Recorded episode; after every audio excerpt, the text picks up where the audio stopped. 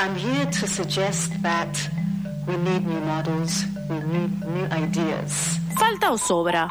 Análisis feminista para una economía patriarcal.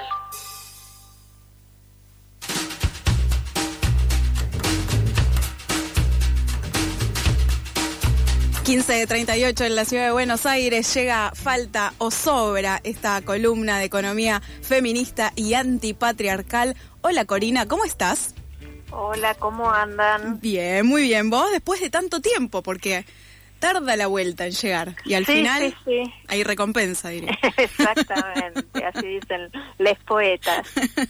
Exacto. Bueno, contanos un poco, algo hablábamos al comienzo del programa respecto a esto de eh, las patentes de propiedad intelectual, que es muy fuerte también, ¿no? Pensarlo en esos términos, vinculados a vacunas y tratamientos del COVID y en qué, qué, qué sucedió con esto. Sí, hubo algunas novedades la semana pasada, por eso quisimos traer el tema a esta columna que en el día de hoy se podría llamar Falta no sobran reglas justas para el comercio internacional y le agregaríamos un subtítulo que sería ¿y por qué tendría que importar?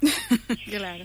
Y, y, un poco la idea es contarles lo que pasó y por qué creemos que es importante estar informados de, de lo que sucede en estos niveles de la gobernanza global que, a veces parece así como una cosa intergaláctica absolutamente alejada de nuestras vidas cotidianas, pero que tienen una, una incidencia definitiva en, en la perpetuación de las desigualdades, en este caso en las desigualdades entre, entre países, pero también dentro de, los países.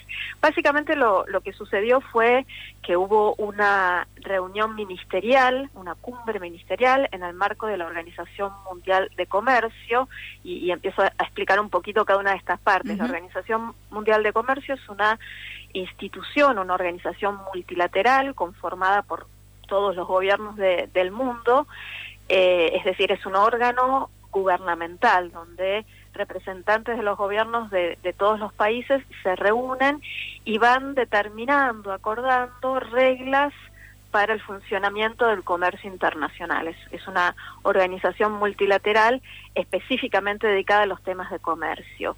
Y este, esta organización eh, hace tiempo eh, dictó un acuerdo que trata específicamente sobre las cuestiones vinculadas a las eh, a la propiedad intelectual eh, en temas vinculados con el comercio internacional. La sigla en inglés de este acuerdo, que es como se lo nombra habitualmente, es TRIPS, eh, y este acuerdo es un acuerdo que existe hace tiempo y que como todos los acuerdos que surgen de la Organización Mundial de Comercio, que teóricamente es el paladín del libre comercio, básicamente los acuerdos multilaterales de comercio lo que hacen es proteger privilegios. Y en este caso, este acuerdo específico lo que busca es proteger la propiedad intelectual sobre los bienes, sobre los servicios, sobre los procesos.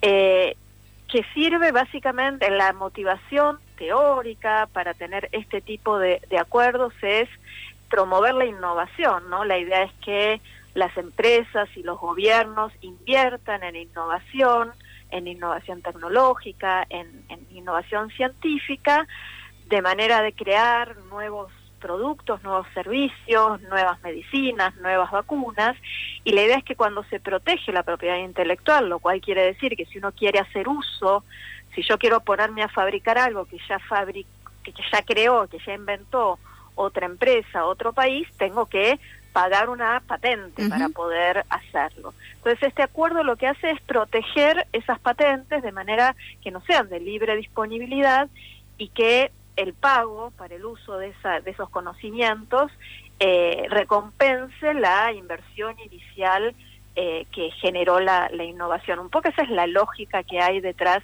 de la, de la existencia de la propiedad intelectual y de la existencia de, este acuerdo. Este acuerdo entró en, discusión a raíz de la pandemia de COVID-19, porque lo que demostró la existencia de este acuerdo fue un, obstáculo enorme para que países que no tienen capacidad de producir vacunas, tratamientos, eh, sistemas de diagnóstico, pudieran acceder a lo que hacía falta para enfrentar la pandemia de, COVID.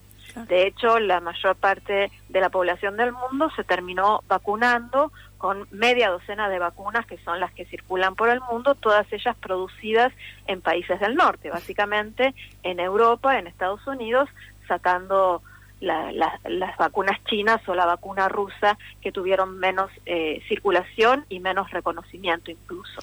Lo que sucedió entonces cuando se plantea esta situación de, del COVID y se muestra el obstáculo que significa la existencia de este acuerdo para que los países que no producen vacunas, que no producen material de testeo, que no producen material de protección médica para los profesionales de la salud, pudieran acceder a todo esto, un grupo de países del sur global, liderados por India y Sudáfrica, que propusieron un, una suspensión temporal de este acuerdo. Y la llevaron a, esta propuesta la llevaron a la Organización Mundial de Comercio y finalmente la semana pasada, en el marco de esta reunión ministerial, es decir, la reunión donde participaron los ministros de los países, eh, el máximo nivel de decisión de, de esta organización, se decidió si se hacía lugar o no a esta suspensión temporal del de el acuerdo que rige la propiedad intelectual en materia de comercio para facilitar el acceso de los países del sur, de los países más pobres, a estas, estos insumos necesarios para enfrentar la pandemia, para prevenir nuevas olas de la pandemia, etcétera. Ahí hay, te hago una pregunta, Corina, perdón, respecto a cómo cómo es la, votación y cómo es que se decide, cuáles son los mecanismos de decisión dentro del OMC o de este de esta reunión particular.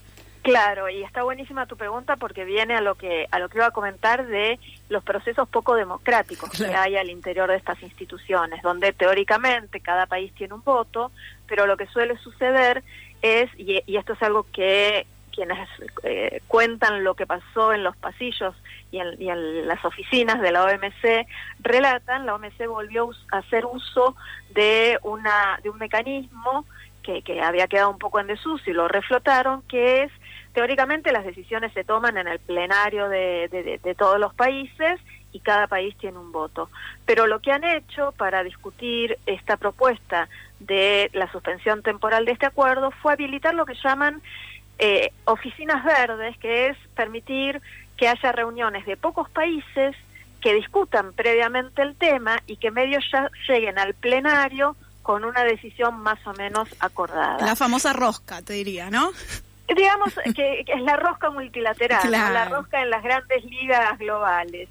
Exactamente, lo que suele suceder ahí es que participan un, grupo de países, que son los países que en general manejan la batuta de estos espacios multilaterales, básicamente la Unión Europea y los Estados Unidos, e invitan a dos o tres o cuatro países del sur que, les hacen de partener, ¿no? que, eh, negocian otras cosas a cambio eh, de darle la veña a lo que los países más poderosos quieren que finalmente se acuerde. Y lo que pasó con esta propuesta fue eso, se habilitaron estas, estas oficinas verdes, hubo reuniones de pequeños países y finalmente se llevó al plenario, que teóricamente el reglamento establece que eh, el acuerdo se tiene que presentar a todos los países con 12 horas de anticipación a eh, la sesión donde se, se decide y se vota y lo que hicieron fue llevarla en el momento y decir levanten la mano los que están a favor y en contra y lo aprobaron eh, rápidamente con este procedimiento eh, legal dentro de los mecanismos que tiene la, la OMC pero absolutamente ilegítimo no y finalmente lo que terminaron aprobando fue una versión súper diluida de esta propuesta que traían los países del sur liderados por Sudáfrica y por la India y simplemente eh, modificaron un par de secciones del acuerdo existente que habilita a eh,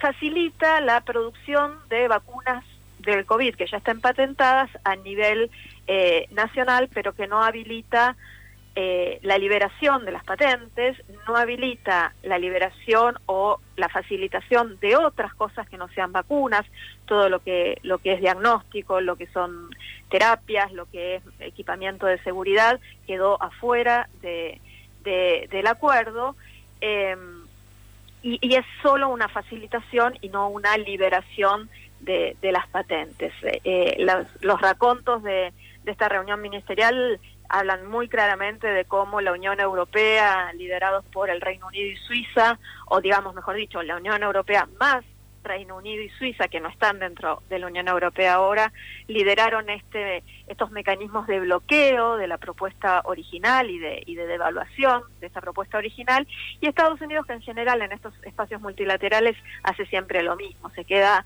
sentado, callado, no dice nada, pero después vota a favor de sus intereses y en el, en, en, en el proceso va negociando por atrás con los países chicos algunos favores a cambio de tener votos a favor de, su posición.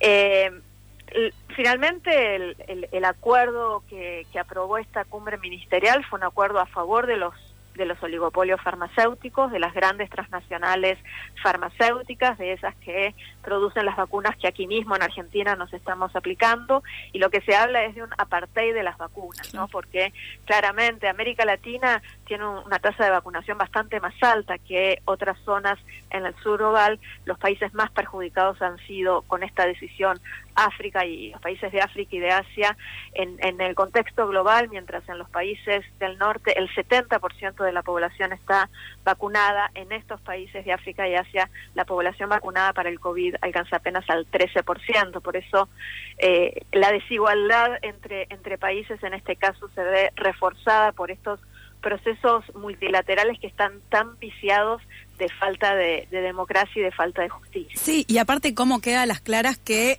eh, digamos, si hay continentes enteros donde la vacunación es muy baja, también va a ser en esos espacios donde va a seguir posiblemente y lamentablemente creciendo o creciendo los casos de COVID, ¿no? Y sus mutaciones. Sí, además la, la pandemia que vivimos nos ha demostrado que, que este tipo de, de, ambiciones y avaricias de, de, las grandes empresas y de los países que las que los, las protegen es un poco un tiro en el pie, ¿no? Porque el, el, virus no se queda quieto en el lugar a donde masivamente se puede seguir reproduciendo porque hay poca población vacunada. Eso después, como vos decís, muta, hay nuevas eh, variantes que después circulan por el mundo, ¿no? Entonces es también un poco lo que ha pasado en, en esta cumbre ministerial de la OMC, una muestra de hasta dónde llega, ¿no? La, la avaricia de, de estos sectores concentrados del poder económico. ¿Y ha habido, Corina, algún tipo de, eh, no sé, excepción en términos de patentes, derechos de, de autor? No, no, no, es derechos de autor, es derecho de... de eh, propiedad intelectual. Ahí está, propiedad intelectual. Eh, en, en, alguna reunión de estas a nivel histórico, ¿no? ¿Se ha logrado en algún momento correr un poco eh, la vara y que no todo sea patentado y no todo tenga, eh, bueno, esta, esta legitimidad bajo el derecho de uso, ¿no? Y, y, el pago de patentes. Yo, yo no conozco ningún evento sustantivo. De hecho, este mismo evento que yo estoy contando que sucede ahora, los países del norte lo, lo presentan como, como realmente una concesión, ¿no? Claro. Porque han permitido un, una pequeña facilitación para que se produzcan vacunas ya patentadas en países que no son los países de origen, aunque no habilitan la transferencia del know-how. O sea, hay claro. que comprarle know-how a esos laboratorios para poder producir en estos países. Pero esto que es tan chiquito lo muestran como eh, el acto de generosidad eh, en, en, cierta disminución de las restricciones de este tipo de acuerdos. Yo creo que habría que rastrear, yo la verdad que no puedo responder con total seguridad a esta pregunta, pero estos, estos espacios son básicamente espacios de gobernanza mundial que lo que buscan es sostener el statu quo ¿no? Y proteger a los poderosos en, en términos geopolíticos y en términos económicos. Exacto. Corina, muchas gracias por este resumen. Básicamente nunca nos hubiéramos enterado de otra manera que esto se estaba discutiendo. Sí, es, es interesante conocer que existen estos espacios. También es interesante conocer que existe resistencia global claro. frente, frente a esto. Hay una campaña internacional eh, por, por vacunas para, para todo el pueblo. Hay una, eh, una rama de, de feministas a favor de eh, vacunas para para todo para todos los pueblos.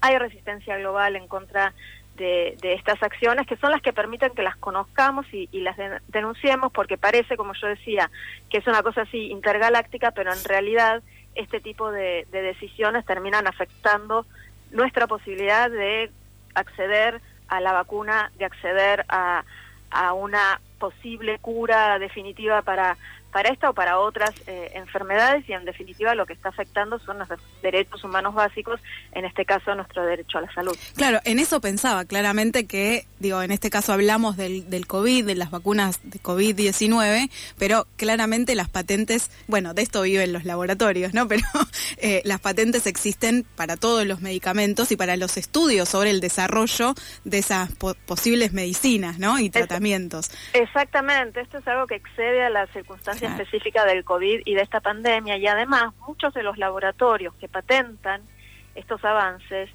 reciben financiamiento de los estados. De hecho, las vacunas de COVID-19 se han producido en un tiempo récord con apoyo financiero de los estados que financian los procesos más iniciales de, investigación. Eh, y, y, luego estos estados que financian estas investigaciones no, no obtienen eh, distribución ¿no? de, de, las ganancias súper extraordinarias que, es que estos laboratorios consiguen. Claro. Corina, muchas gracias nuevamente y la pregunta es ¿falto sobra? Exactamente, falto sobra justicia en los espacios multilaterales pasó Corina Rodríguez Enríquez en Falta o Sobra, esta economista feminista antipatriarcal. En todas las emisiones de los miércoles van apareciendo diversas compañeras que nos suman a estos relatos, estos eventos a nivel nacional y mundial, claramente, que nos hacen esta pregunta de falta o sobra.